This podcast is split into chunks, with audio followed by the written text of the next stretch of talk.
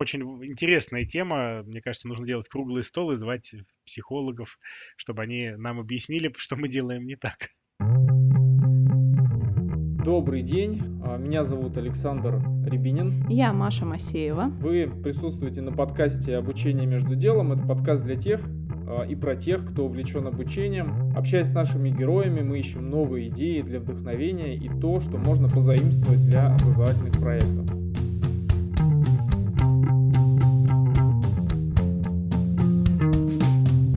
Сегодня наш герой а, более 15 лет э, работает в Microsoft, является ветераном в области искусственного интеллекта и машинного обучения, преподает курсы программирования в МФТИ, высшей школе экономики и родном МАИ. А еще является основателем виртуальной лаборатории МАИ Labs.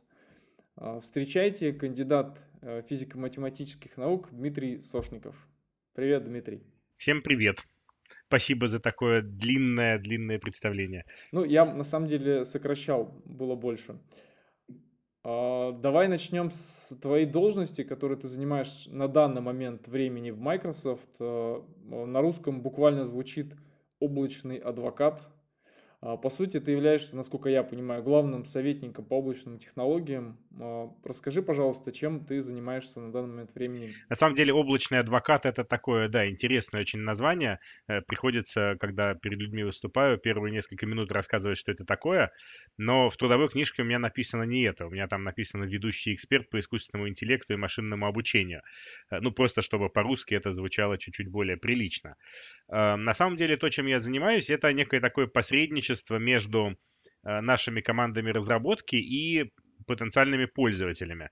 Э, дело в том, что ну, нужно же людям знать, как эффективно использовать технологии Microsoft в разных сферах жизни. Э, и, соответственно, вот я больше занимаюсь как раз сферами образования, обучения, работаю с университетами для того, чтобы эффективно внедрять облако в учебный процесс и при этом получать какую-то обратную связь. То есть дело в том, что, э, естественно, когда начинаешь использовать облако э, в каких-то учебных целях, возникают там различные проблемы. Э, вот. Ну и моя задача эти проблемы передавать в наши внутренние команды разработки и делать так, чтобы их становилось меньше. Вот, работаю я сейчас в международной команде, то есть я работаю с университетами во всем мире, ну, много университетов США, вот, и это, конечно, очень интересный тоже опыт э, работы в такой вот глобальной команде без привязки к какому-то конкретному там местоположению. Да, последний год из-за пандемии, наверное, особенно э, это интересно, потому что начинаешь уже забывать, где ты физически находишься. При этом, насколько я понимаю, ты продолжаешь э, разработку, продолжаешь буквально кодить, э, заниматься программированием. Да, да, кодить я э, продолжаю. Дело в том, что э, программирование это как раз такая э, область, в которой нельзя просто прийти и сказать, давайте вы будете использовать наши продукты, они такие хорошие.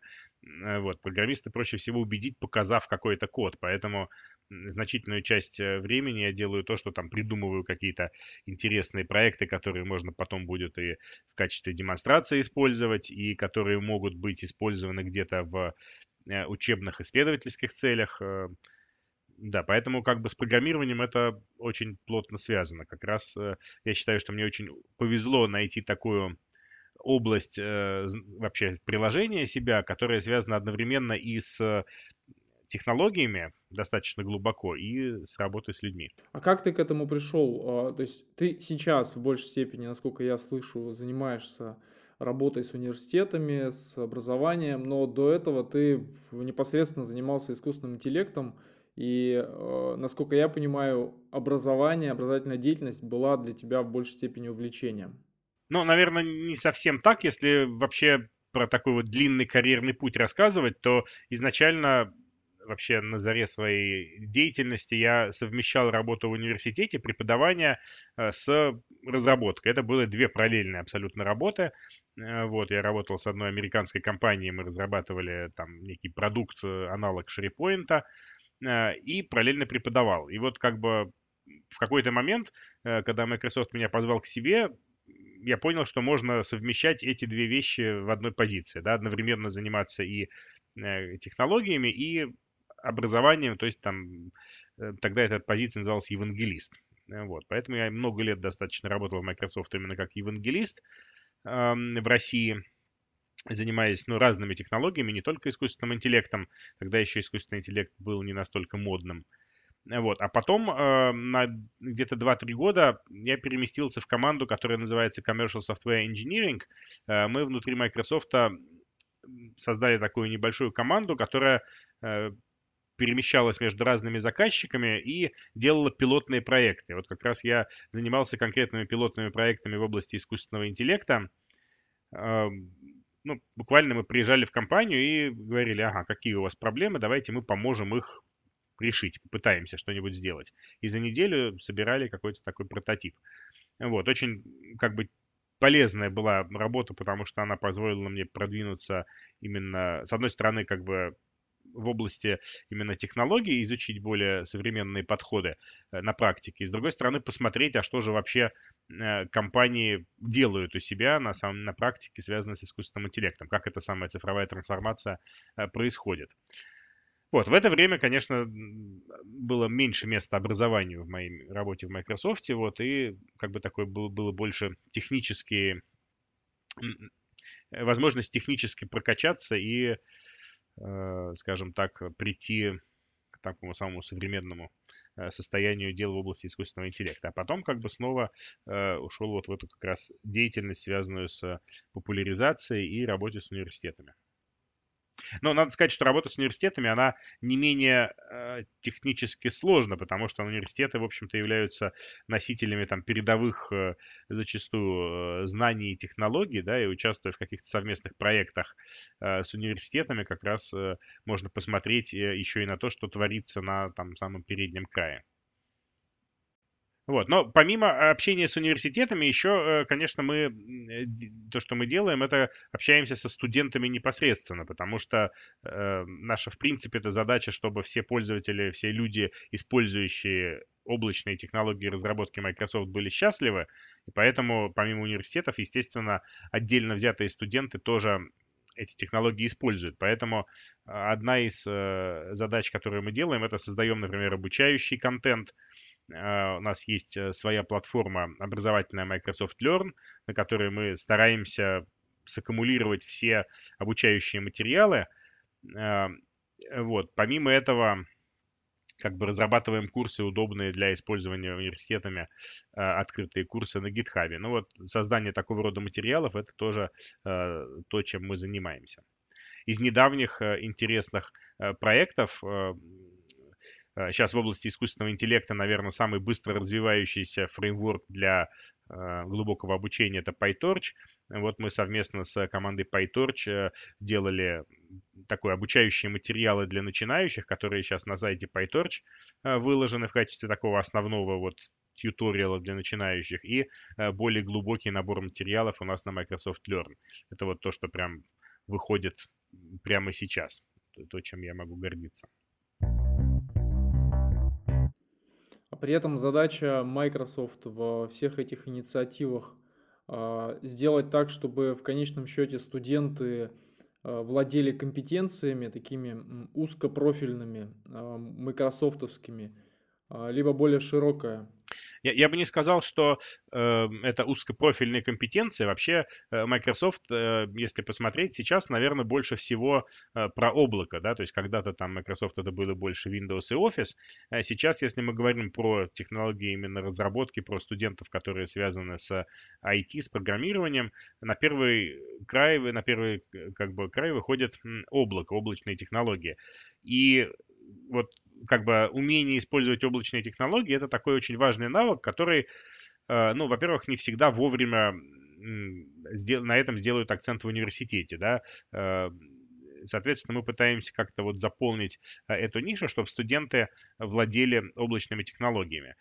И, в принципе, все облачные технологии, они очень похожи, да, вот там, если э, взять наших конкурентов, там, Amazon э, или даже Яндекс Облако, в принципе,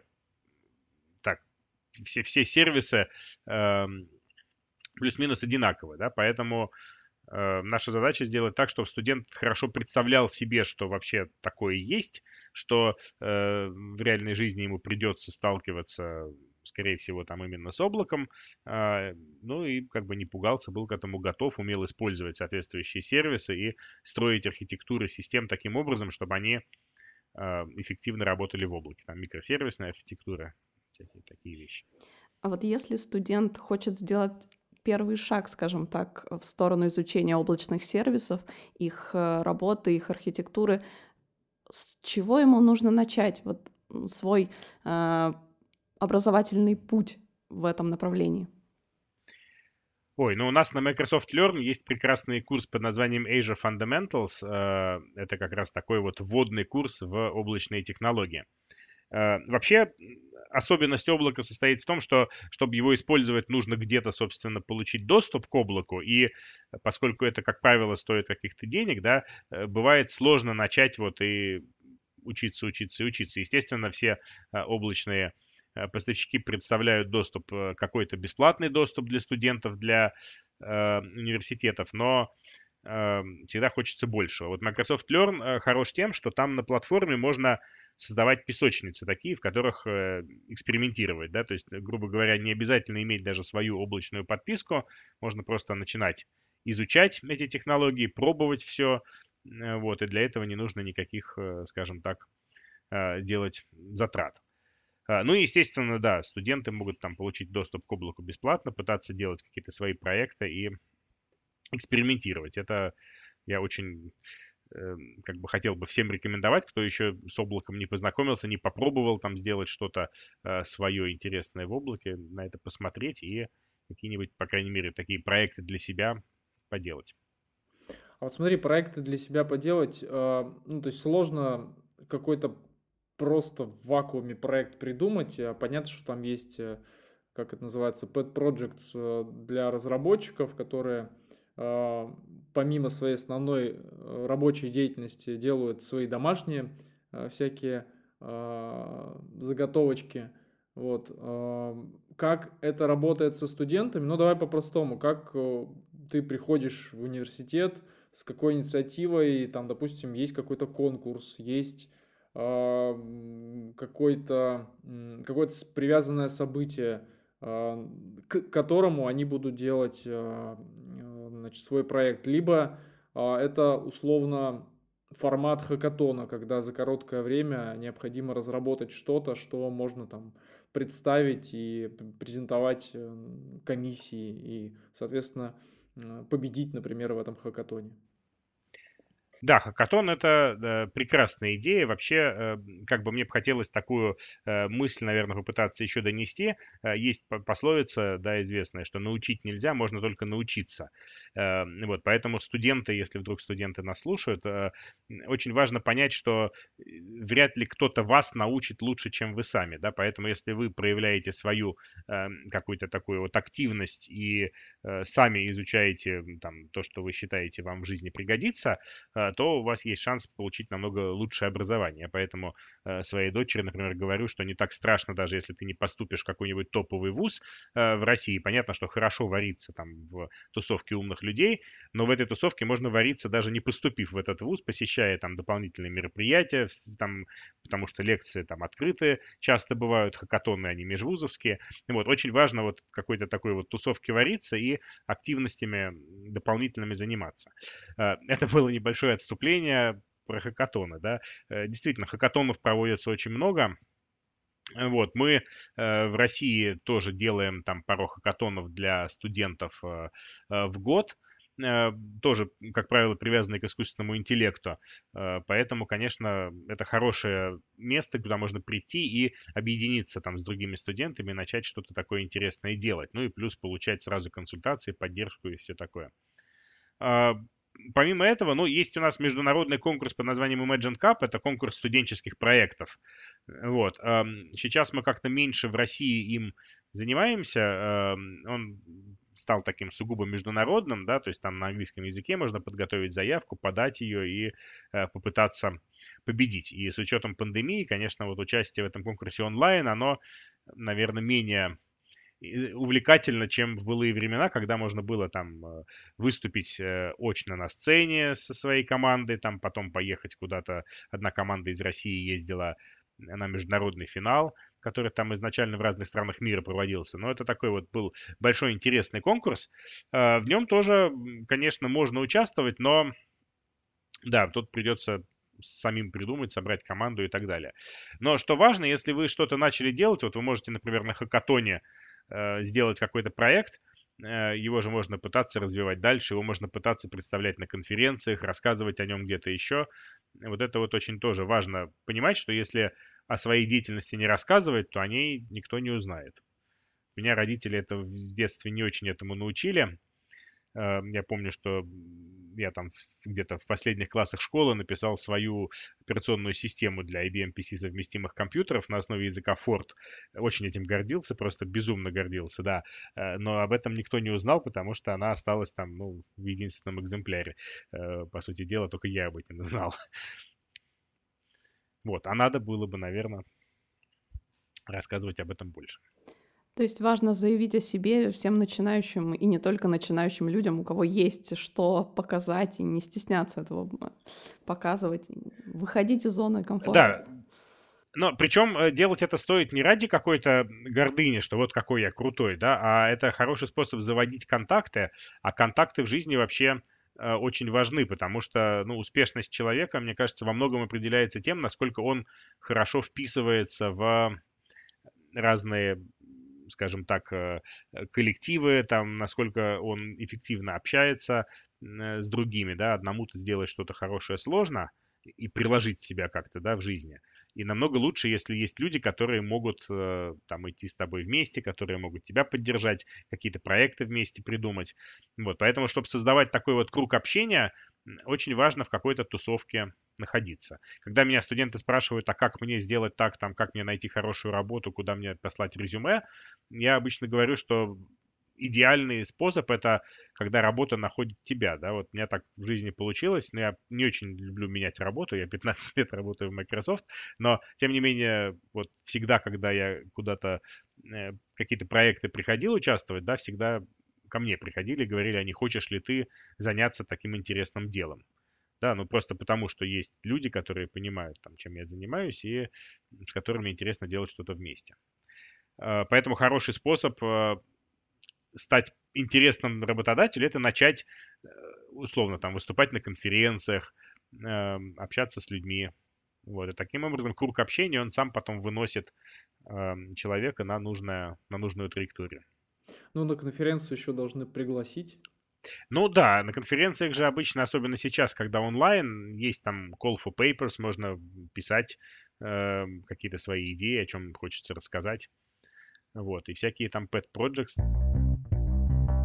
По поводу круга общения, вот э, сейчас э, год онлайна был такой э, год, когда социальные такие взаимодействия снизились практически у всех, наверное.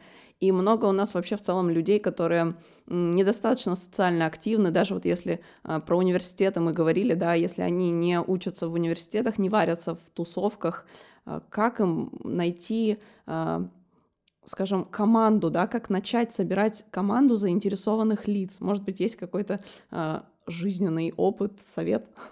Ну вот, кстати, это очень интересный вопрос, а снизилась ли социальная активность? Потому что я помню, э, как раз когда началась изоляция там в марте прошлого года, да, первое там, что случилось, это меня позвали читать какие-то интересные лекции для э, студентов э, и школьников во Франции, мои коллеги, да. Э, я пригласил кого-то из своих коллег прочитать лекцию для школьников, э, для школы, в которой моя дочка учится. Э, оказывается, что э, такие вещи, которые раньше казались ну, не то, что нереальные, просто не приходили нам в голову, да, там взять и начать общаться с э, коллегами там из разных стран, чтобы обмениваться каким-то опытом, да, да и язык хотя бы просто учить. Вот сейчас они стали вполне возможны, да. Э, поэтому я бы сказал, что возможностей для вот этого для социализации, их стало, может быть, даже больше. Просто важно их увидеть и понять, что они существуют. Э, но в плане хакатонов, например, э, есть организация международная по названию Major League Hacking, MLH, которая поддерживает студенческие хакатоны во всем мире. А, и у них есть, в частности, там онлайн-хакатоны, которые они регулярно проводят, да, куда присоединяются студенты, в общем-то, со всего мира. И вход туда открыт, нужно просто чуть-чуть как бы привыкнуть к этому формату, потому что онлайн-хакатон вообще дело очень специфическое, да, если на реальном хакатоне можно там есть пиццу, общаться, не спать и как, как какую-то движуху, да, там в какой-то движухе участвовать, то в онлайн-хакатоне вся движуха происходит там онлайн в Slack там или в Дискорде, и нужно, чтобы в ней участвовать как минимум зайти туда, ее поддержать, там, начать что-то писать, это, может быть, чуть-чуть сложнее психологически, да, чем если тебя и так зовут, там, типа, давай, давай, приходи к нам в команду. А, но, с другой стороны, возможности, которые открываются, они потенциально больше, да, интересно же сделать команду со студентами из вузов из разных стран и посмотреть, чему там учат, э, вот, как можно какие-то свои компетенции применить такой международной команде. Так что мне кажется, что да, социализироваться с одной стороны, может быть, стало чуть-чуть сложнее, потому что меньше готового сваливается, да, а с другой стороны, если поискать, найти-то можно намного больше. Ну да, границы расширяются. Я хотел добавить по поводу э, формата онлайн-хакатона. На самом деле сложно перестроиться, действительно, и для меня тоже это в большей степени очный формат, и пиццы, и ночи бессонные, да, и какие-то раскладушки и прочее, прочее. То есть это такие обязательные атрибуты хакатона. Достаточно сложно воспроизвести в домашних условиях это. Ну и плюс это подбадривание, поддерживание. Там, не знаю, разбудить кого-нибудь или пастой намазать или что-нибудь еще. Вот. А, с одной стороны. С другой стороны, ты ответил на вопрос, точнее, как сказать, а, другая сторона вопроса и возможностей. Это, получается, границы стираются, да, и получается возможность участвовать в а, международных мероприятиях появляется у всех студентов, у всех активных, по крайней мере, точно. Ну, для подбадривания, кстати, мы все время пытаемся придумывать какие-то методы, чтобы э, стало проще делать что-то в онлайне, да, там, например, мы когда свой хакатон проводим, мы делаем, во-первых, э, завтраки, обеды совместные, когда можно прийти, э, что называется, в какое-то время, да, там всем вместе с едой и, ну, о чем-то там параллельно поговорить, э, позадавать вопросы такие неформальные, вот, соответственно, мы... Ну и формат тоже может быть разный онлайн-хакатон, который мы вот в Microsoft делали, мы растянули его на полторы недели. То есть там было какой-то обучающий контент, который был по вечерам в течение, там, по-моему, пяти дней, да, чтобы студентов подготовить, собственно, к основной части. И вот в течение этого всего времени какой-то пытались структурировать общение, эм, такое вот э, знакомство, чтобы потом было проще объединяться в команды. Э, короче, проводить онлайн-хакатоны нужно, я думаю, всем нам еще предстоит научиться делать это эффективно в онлайне. Насколько я знаю, я знаю точно, а, Microsoft активно сотрудничает с edX и выкладывает свои курсы, в том числе платные курсы на этой площадке. Подскажи, есть ли у этого какое-то развитие?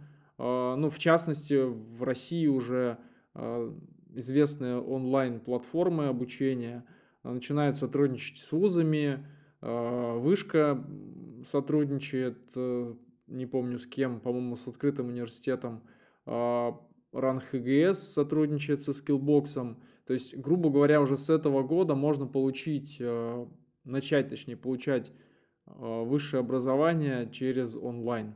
Э, есть ли какие-то начинания у Microsoft? Ну, понятно, что как учебная организация вряд ли, но как основной поставщик контента для технологических вузов, почему нет? Ну, здесь, мне кажется, Microsoft он не, стоит его рассматривать как поставщика именно образовательного контента для университетов, потому что все-таки это, наверное, не наша компетенция, да.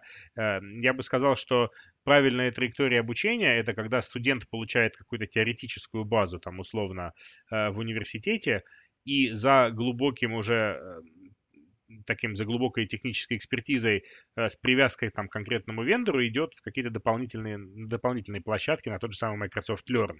Потому что на Microsoft Learn мы никоим образом не претендуем на э, контент, который является таким общеобразовательным. Да?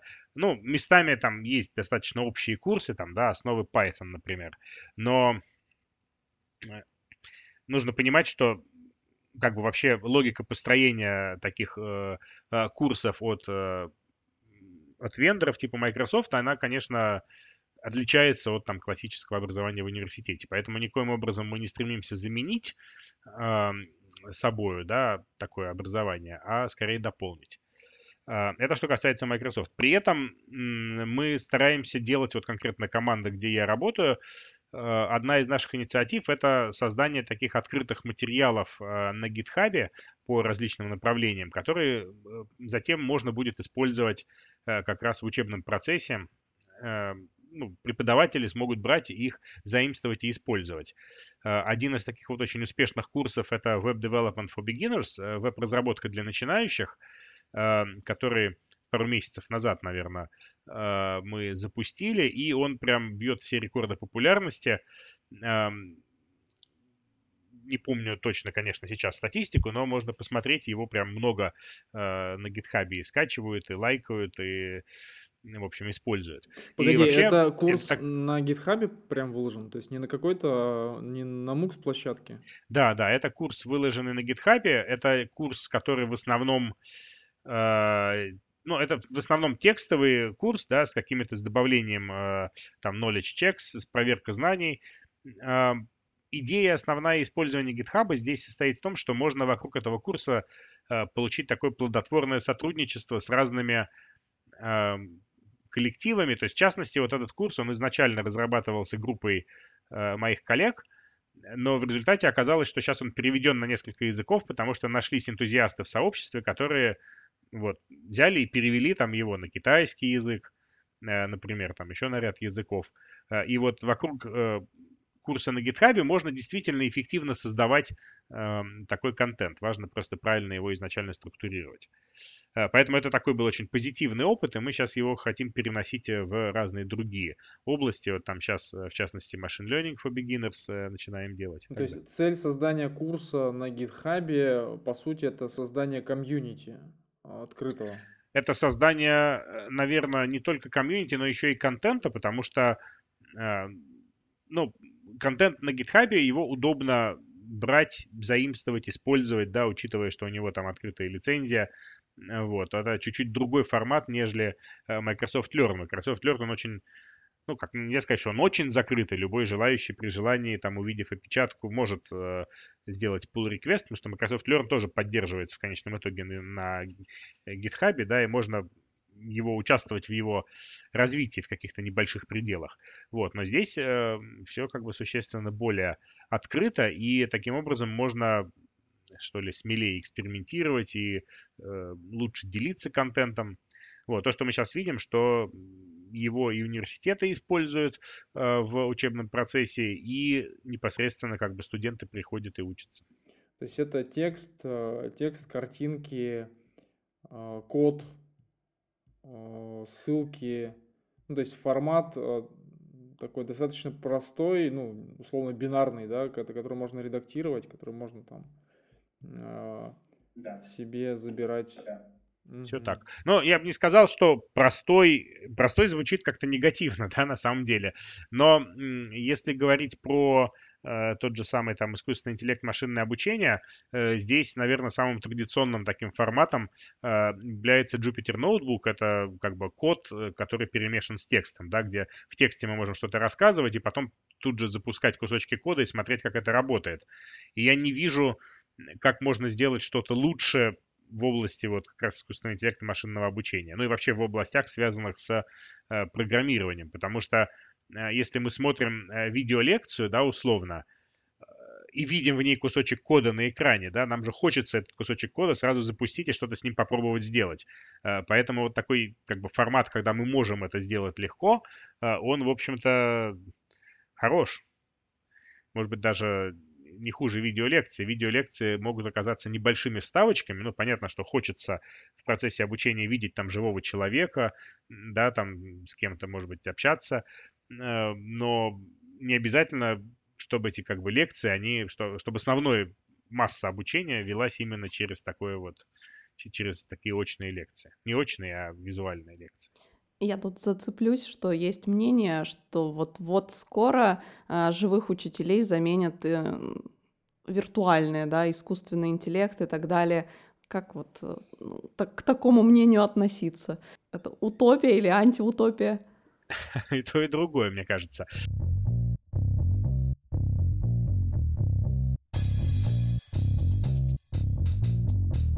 Э, здесь очень важно правильно воспользоваться технологическими какими-то возможностями, да, э, потому что там взять и бездумно заменить всех учителей, там, например, видеозаписями, это, очевидно, приведет к падению уровня образования. Это то, что мы сейчас в пандемию, мне кажется, наблюдаем, да, как бы многие учителя жалуются на то, что работы стало больше, а качество образования падает, и что же делать? Вот, поэтому я думаю, что, с одной стороны, вот нельзя взять существующий учебный процесс и его прямо под кальку, да, перевести э, в онлайн и сказать, вот теперь вместо учителей мы будем слушать видеозаписи, а в конце принимать у всех экзамен. Оно не будет так работать. Но э, при этом возможности, которые открываются, они э, тоже большие. Например, нужно ли будет нам, преподавателям, там ходить и читать лекции так же, как раньше, да, одни и те же, одним и тем же студентам из года в год. Наверное, это уже не очень актуально, и какое-то количество такого вот теоретического материала можно давать в предзаписанном варианте, но при этом освободившееся время можно использовать на э, то, чтобы работать прицельно со студентами уже изучившими этот материал. Ну, то есть я намекаю на такой подход перевернутого класса, который кажется, что в онлайне э, очень хорошо может работать.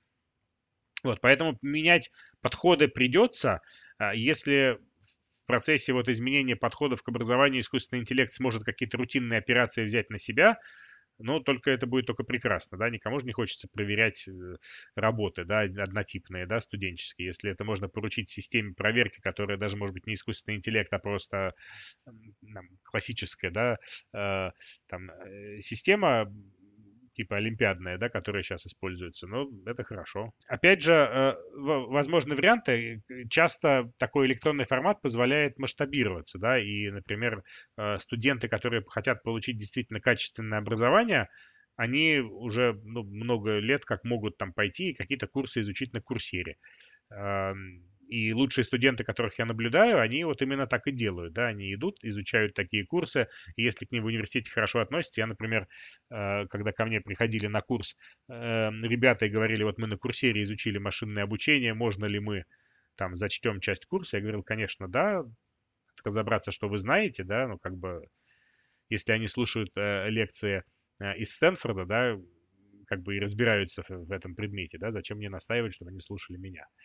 То есть это такой подход неформальный к обучению, что учиться нужно только в университете, только там с, получать определенный диплом, чтобы стать определенным специалистом. То есть э, черпать знания изо всех э, мест, где они есть, где они, где подтверждены эти знания, что это не просто пустышка. То есть получается можно вот как э, вы раньше говорили, да, э, главное вариться в этой среде и самообразовываться, получается так. Опыляться. Опыляться знаниями. Среда, да, играет э, очень большую роль. Э, и, наверное, существенно большую, чем диплом сейчас. Э, насчет диплома, ну вот э, вообще вопрос спорный, а нужен ли там диплом сейчас, если специалист в области IT и так может получить работу, не закончив университета, да? Важно, э, университет, он э, может, конечно, дать некоторую гарантию глубины, потому что э, понятно, что можно быть самоучкой, да, но самоучка вряд ли пойдет там изучать глубоко матанализ и линейную алгебру, да, с доказательствами, потому что, ну, как-то это, что ли, тяжело, вот, намного проще научиться там делать веб-сайты и пойти зарабатывать. И вот от этого университет может э, спасти, да, потому что университет, он дает иногда глубже, чем нужно, может быть, даже, но дает. Э, но вот если про это не забывать, да, то, э, наверное, эффективнее, конечно, выстраивать какую-то там свою траекторию обучения, да, и э, искать те места, в которых будешь вариться. Вопрос из серии а, «Попросили спросить».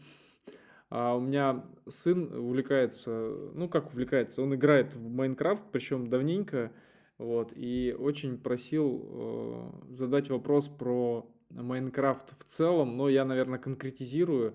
Это Minecraft Education – технология, ну или подход, образовательная технология, которая позволяет через, насколько мне, насколько я это понимаю, через среду детей, э, их, ну, сейчас скажу такое слово, естественную среду, но по сути это так, естественную виртуальную среду, э, доносить определенные знания, какие-то мысли, э, ну, предметы, по большому счету, там, химия, биология, география, программирование и так далее, используя место, где они часто тусуются, да, и чем они владеют там лучше, чем, э, не знаю, естественным прочтением книжек, например. Ну, кто-то, не все, конечно же. Вот. А вопрос в чем? Насколько, ну, вообще, насколько эта идея работоспособна? То есть э, в Штатах очевидно, что это как-то работает, и почему это не работает э, в России? А, ну, я бы сказал, что здесь, говоря про Майнкрафт, э, мы говорим скорее не про среду, где дети как бы тусуются, а про подход, про, ну, скажем так, про скорее среду в плане техническую, да, там виртуальную среду. Что Minecraft Education это такая закрытая, ну, в каком смысле закрытая, это не, он, это отличается от большого Майнкрафта, да, где дети проводят, наверное, какую-то часть времени, да, это такая вот э, специальная среда, устроенная похожим образом, но для работы в классе. То есть, грубо говоря, учитель может выстроить свои образовательные активности вокруг коллективного строительства чего-то в онлайн-мире. То есть, например, мы, изучая историю, можем попытаться построить египетские пирамиды, там, да, например, или географию. Э, или изучая э, физику, можем попытаться построить модель какого-то прибора вот в этом мире из кубиков. Насчет того, работает это хорошо или нет, а, это действительно хорошо работает, если правильно преподать. Потому что возникает опасность, что дети, они же привыкли в Майнкрафт играть, и если куче детей дать доступ в общий мир, они могут начать играть вместо обучения. Да? Очень сложно их перевести в конструктивное русло. Вот у меня был опыт использования Minecraft Education в детском лагере, когда Э, у нас было два проекта. Один из них это мы просто строили макет лагеря. То есть, грубо говоря, 10 человек параллельно сидя на 10 компьютерах строили общий мир. И это было не просто мне как человеку, который это курировал, э, различные конфликты между ними разруливать, потому что кто-то сказал, а мне не нравится то, что ты построил, я это сейчас уничтожу, а кто-то сказал, я вообще пойду там бегать и стрелять вместо того, чтобы строить. И вот в результате сложно сказать, было ли это более полезно, э, скажем так, более продуктивно или нет. Но в целом как бы получилось хорошо, потому что дети, у них не возникал вопрос там заниматься этим или нет. Они приходили и садились за экран, да, другое дело, что их важно было правильно направить. Вот, а второй проект был это строительство такого гига-города э, большого с помощью программирования, когда мы запрограммировали ботов, который строил гигантские дома. Э, вот, и это было очень здорово, потому что действительно э, меньшее количество детей этим увлеклось, потому что, ну, сложновато, там все-таки циклы, там нужно из блочных этих самых конструкций типа скретча собирать э, алгоритмы, но зато те несколько, кто это сделал, они прям были воодушевлены. То есть это не руками мы строим что-то, да, а тут мы взяли, запустили, и за ночь оно нам построило город из небоскребов. Это какой-то SDK специальный э, для Майнкрафта? В Minecraft Education есть э, возможность подключить Microsoft Code. Это среда для э, программирования. Вообще, для обучения программированию э, очень замечательный, ну, как бы есть Scratch, который позволяет алгоритмы рисовать в виде таких пазлов, да. И вот есть Scratch подобная среда под названием Microsoft Code, которая замечательна двумя вещами. Во-первых, она позволяет переходить с этого скретчевого языка на JavaScript – нажатием кнопочки, да, можно нарисовать сначала алгоритм в блок-схемах, а потом сказать, а как это, это будет выглядеть на JavaScript, и посмотреть. И это э, позволяет эту дорожку от э, скретча к текстовому программированию сделать более прозрачной, да, то, с чем э, не, не всегда справляются традиционные подходы, да, вот есть такая книжка, как научить ребенка программировать, да, там Scratch плюс Python.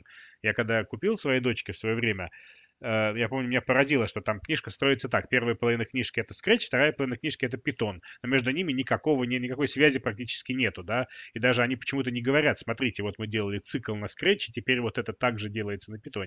Нет, просто с нуля. А, а здесь э, как бы это можно так достаточно Э, прям посмотреть, да, те же алгоритмы, которые ты писал, можно кнопочкой превращать в текст. И второй, чем Microsoft Code прекрасен, он существует для разных, скажем так, э, устройств или вот там исполнители, да, в, классе, в советском термине этого слова, да, то есть можно программировать, например, робота в Майнкрафте на нем, вот этого строящего, а можно программировать, э, есть такая замечательная штука под названием микробит. Это маленькая платка, э, которую в Великобритании сделали с целью просто раздать всем школьникам, чтобы они учились программировать, да, такая маленькая программируемая плата, на которой некий набор датчиков, а, и там светодиоды 5 на 5, маленькая матрица, там можно рисовать э, смайлики, э, там же есть радио, они могут связываться между собой, и вот такие штуки можно программировать на этом самом Scratch-подобном языке. Язык один и тот же, а программировать можем и э, микроконтроллер, и там еще ряд других микроконтроллеров, и Майнкрафт, в общем, и какие-то игры, по-моему, это здорово. А сколько эта плата стоит?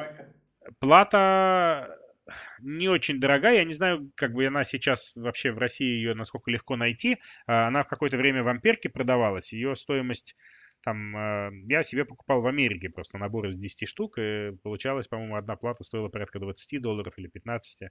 Вот, недорогая относительно. Но по сравнению с этим, с Lego, э, господи, как он называется-то, Mindstorm, а, ну, типа робототехника тоже, там встроенный редактор, он тоже похож на Scratch. Вот. А, существенная разница. 20 баксов это не такие большие деньги. Дело в том, что ну, у них, мне кажется, разное позиционирование. Все-таки Lego Mindstorm это э, ну, такой явный уклон в робототехнику. Здесь э, шире у этой платы применение, потому что у нее, во-первых, набор датчиков встроенный. Это значит, мы можем делать физические эксперименты. Э, мерить температуру, ускорение, да, и вокруг этого строить просто, ну, как какую-то часть занятий по физике. У нас такой проект, э, у меня дочь делала как раз на конференции у себя в физтех-лицее, эм, как раз использование разных микроконтроллеров для проведения экспериментов по физике. Идея была в том, что мы собираем данные с микроконтроллеров, э, грубо говоря, собираем, собираем, а потом мы можем в Jupyter ноутбуках, прямо там на питоне, делать анализ этих данных, и, э, собственно, лабораторные работы можно будет делать не традиционным образом в тетрадке, строя графики, да, а вот таким образом собрав сначала измерения с датчиков с помощью микроконтроллера, а дальше грубо говоря, в стандартной тетрадке эти данные вносятся, делаются нужные вычисления. Вот, получается такой вот эксперимент от начала до конца. Вот э, микробит очень удобно в таких сценариях использовать, потому что ну, как бы на плате уже много что есть. Например, там есть датчик освещенности. Можно поставить микробит домой, э, замерять продолжительность светового дня, там, да, насколько светло или темно, и посмотреть, как меняется длительность дня в течение года. Э, можно там подвесить микробит за веревочку, начать его качать, э, вот, и собирать данные об ускорении, посмотреть там маятник, ну, вычислить период, да. То есть можно придумать кучу-кучу разных активностей именно там для физики. Я сейчас думаю о том, что как жаль, что на уроках физики в мое время ничего подобного не было. возможно, я бы заинтересовалась физикой. Это очень хорошо работает как мотивация действительно для людей, которые далеки от эм, физики в привычном понимании, да, это учебники какие-то примитивные эм, лабораторные работы, а тут это нечто новое, нечто интересующее, затягивающее. Да, но в плане физики, мне кажется, сейчас проще детей заинтересовать физикой. Можно пойти в музей там типа экспериментаниума э, и посмотреть, как на практике работают все эти физические законы. Вот почему-то у нас в школе этого не делают. Но я не знаю, как сейчас, да, когда я учился, тоже этого никогда не делали.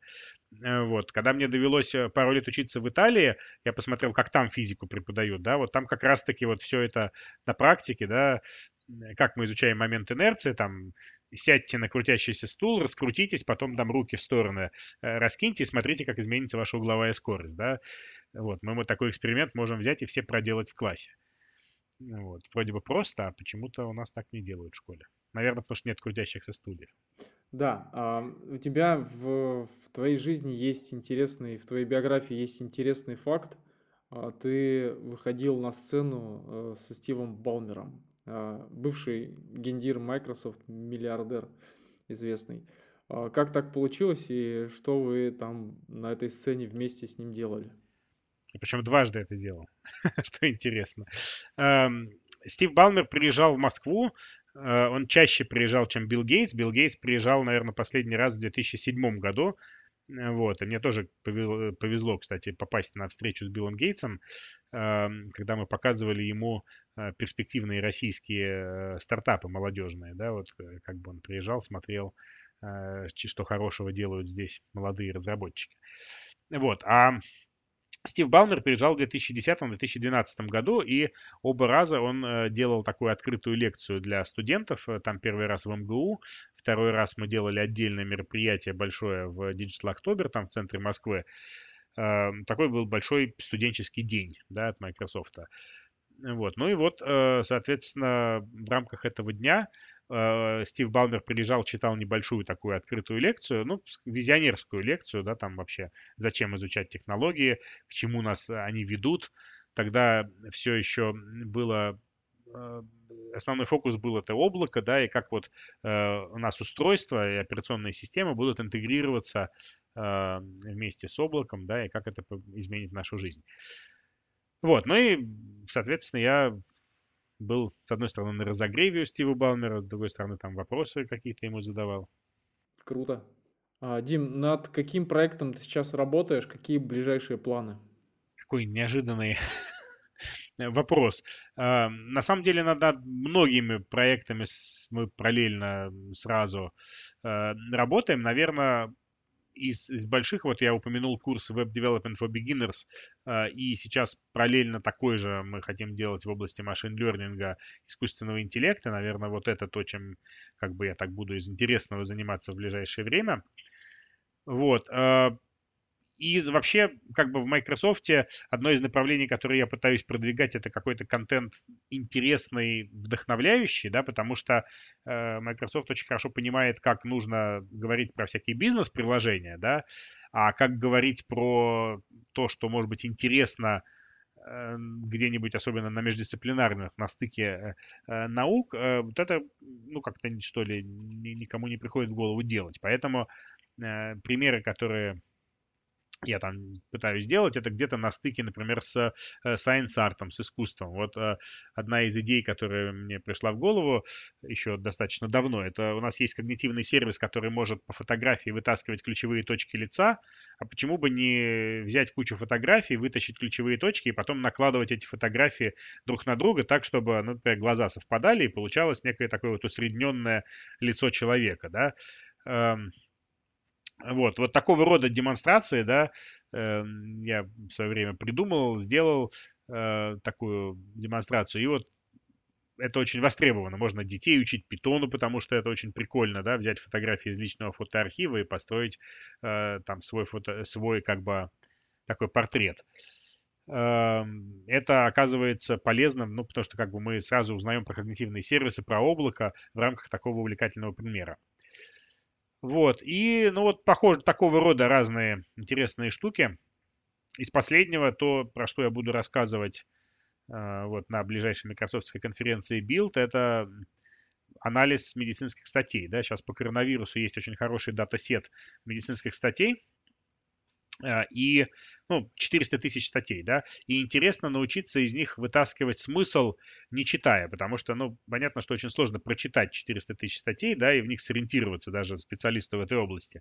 А как бы сделать так, чтобы можно было задавать осмысленные вопросы к этому набору текстов, да, например, сразу смотреть, какие лекарства, какие дозы каких лекарств, как вводятся, да, чтобы вот э, на осмысленном уровне с этими текстами оперировать, да, и вот как бы сейчас одна из демонстраций, которую э, я сделал, это использование когнитивного сервиса э, Text Analytics for Health. Это сервис, который вот только-только Microsoft выпустил, он еще даже доступен в режиме предварительного только просмотра. Вот. И этот сервис позволяет вытаскивать сущности, связи из текстов, из медицинских, да, и вот, соответственно, мы э, как бы сделали демонстрацию, которая вытаскивает эти самые сущности и связи и позволяет потом э, строить разные там и графические э, как бы визуализацию того, как меняются, например, стратегии лечения, а, и строить запросы там визуально. Я вернусь к диджитал-арту, быстренько вопросик задам. А не планируется персональная выставка какая-нибудь? У меня была не персональная выставка, я участвовал в выставке в электромузее в Москве, у них был такой open call для всех желающих, да, когда они сказали, а кто хочет что-нибудь у нас выставить? Я сразу сказал, я хочу выставить, и э, я там делал на основе вот этой идеи наложения фотографий такой интерактивный экспонат, когда люди подходят, он фотографирует людей, которые стоят перед этим экспонатом, э, и потом выдает вот такие случайные смеси из разных людей, которые перед ним стояли. Вот. Это прикольно смотрелось. И есть онлайн-версия этого инструмента. Я ссылочку, надеюсь, мы где-нибудь под этим подкастом разместим, чтобы все желающие могли зайти через веб-браузер себя сфотографировать э, и посмотреть, как они, хорошо ли они смешиваются с другими людьми. Дмитрий, э, спасибо тебе большое за интереснейший рассказ. Э, нам еще предстоит, наверное, переварить это. Многие вещи, которыми занимаешься лично ты и Microsoft, они, конечно, импонируют. Вот, и в первую очередь, на мой взгляд, это те возможности, которые э, дает компания э, студентам и то, как работает с вузами. Вот, ну, как минимум, те проекты, о которых ты рассказывал, э, хакатоны, например, да, Imagine Cup а, – это то, что обязательно нужно студентам, чтобы как минимум мотивироваться, да, потому что не все из них работают, не все из них а, понимают, особенно там на первых курсах, зачем это нужно, а, зачем нужно там рвать одно место для того, чтобы получать знания и, соответственно, быть э, конкурентоспособным на рынке труда, ну и как минимум самовыражаться и зарабатывать деньги. А, поэтому это раз. И два, я бы пожелал тебе а, продолжать заниматься тем, чем ты занимаешься сейчас, более активно а, вкладываться в вещи, связанные с детским обучением, потому что у тебя на сайте много материалов, связанных с обучением детей программированию, искусственному интеллекту. Ну, это еще лично мне как бы эта история нравится, хотя на самом деле я а, ну, до сих пор, по крайней мере, вот моему сыну 12, я не смог его пристрастить к программированию. Он больше как-то э, плаванием и видеомонтажом, вот ему нравится заниматься. И вообще, наверное, это отдельная тема для разговоров обучения своих детей. Как, как это вообще работает и работает ли. Вот. А, да, это прям очень интересная тема. Мне кажется, нужно делать круглый стол и звать психологов, чтобы они нам объяснили, что мы делаем не так. Да, у меня, кстати, был вопрос по поводу э, твоей дочки. а, вопрос, вот она в 15 лет, ты сказал, что она в, в лицее физтеха, то есть она в 15 лет уже, ну, скажем так, профориентирована, она понимает, кем она станет? Нет, она видит, мне кажется, что э, быть э, программистом и вообще связанным с компьютером это хорошо, потому что, ну, как бы востребованная профессия, как бы, и она понимает, что, наверное, это простой жизненный путь относительно, да, если э, выдержать его. Э, но при этом, как бы, она еще рисует, она ходит в художественную школу, и окончательно, что она будет делать, мне кажется, она не понимает. Но ни она, ни я окончательно не понимаем. Э, есть надежда, что на стыке этих двух областей будет очень большое место для творчества через какое-то время. Сейчас дело в том, что футурологи же обещают нам полное погружение в виртуальную реальность в какой-то момент, ну, лет через 10, да, там 20, когда нанороботы войдут в мозг и погрузят нас целиком как бы в такую вот виртуальную среду, неотличимую от реальности. Если это вдруг случится, не то, что мы все хотели, но вдруг э, понятно, что возникнет очень-очень много работы, связанной с обустройством этой виртуальной среды, да, ведь у нас будут неограниченные возможности для создания совершенно, так сказать, новых каких-то пространств. Э, если это случится, ну, может быть, вот как раз компетенция на стыке искусственного интеллекта, IT э, и каких-то художественных вещей, они окажутся очень востребованными. И, кстати, видеомонтажа наверняка тоже. Это как раз мечта тех людей, кто вроде как гуманитарий, но вроде как и в другую сторону тоже смотрит. Ты сейчас о себе? Да. Хорошо. Дмитрий, спасибо большое. Спасибо, Александр, Мария, за приглашение. Да, очень было приятно побеседовать. Спасибо большое. Ох, э, Дмитрий, гремучая смесь техногика, педагога и харизматичного человека, имеющего э, ну, достаточно серьезные возможности, на мой взгляд. Да, я согласна с тобой. И очень приятно чувствовать заинтересованность Дмитрия в своем деле и то, как он творчески ко всему подходит. Очень приятно и интересно было его послушать.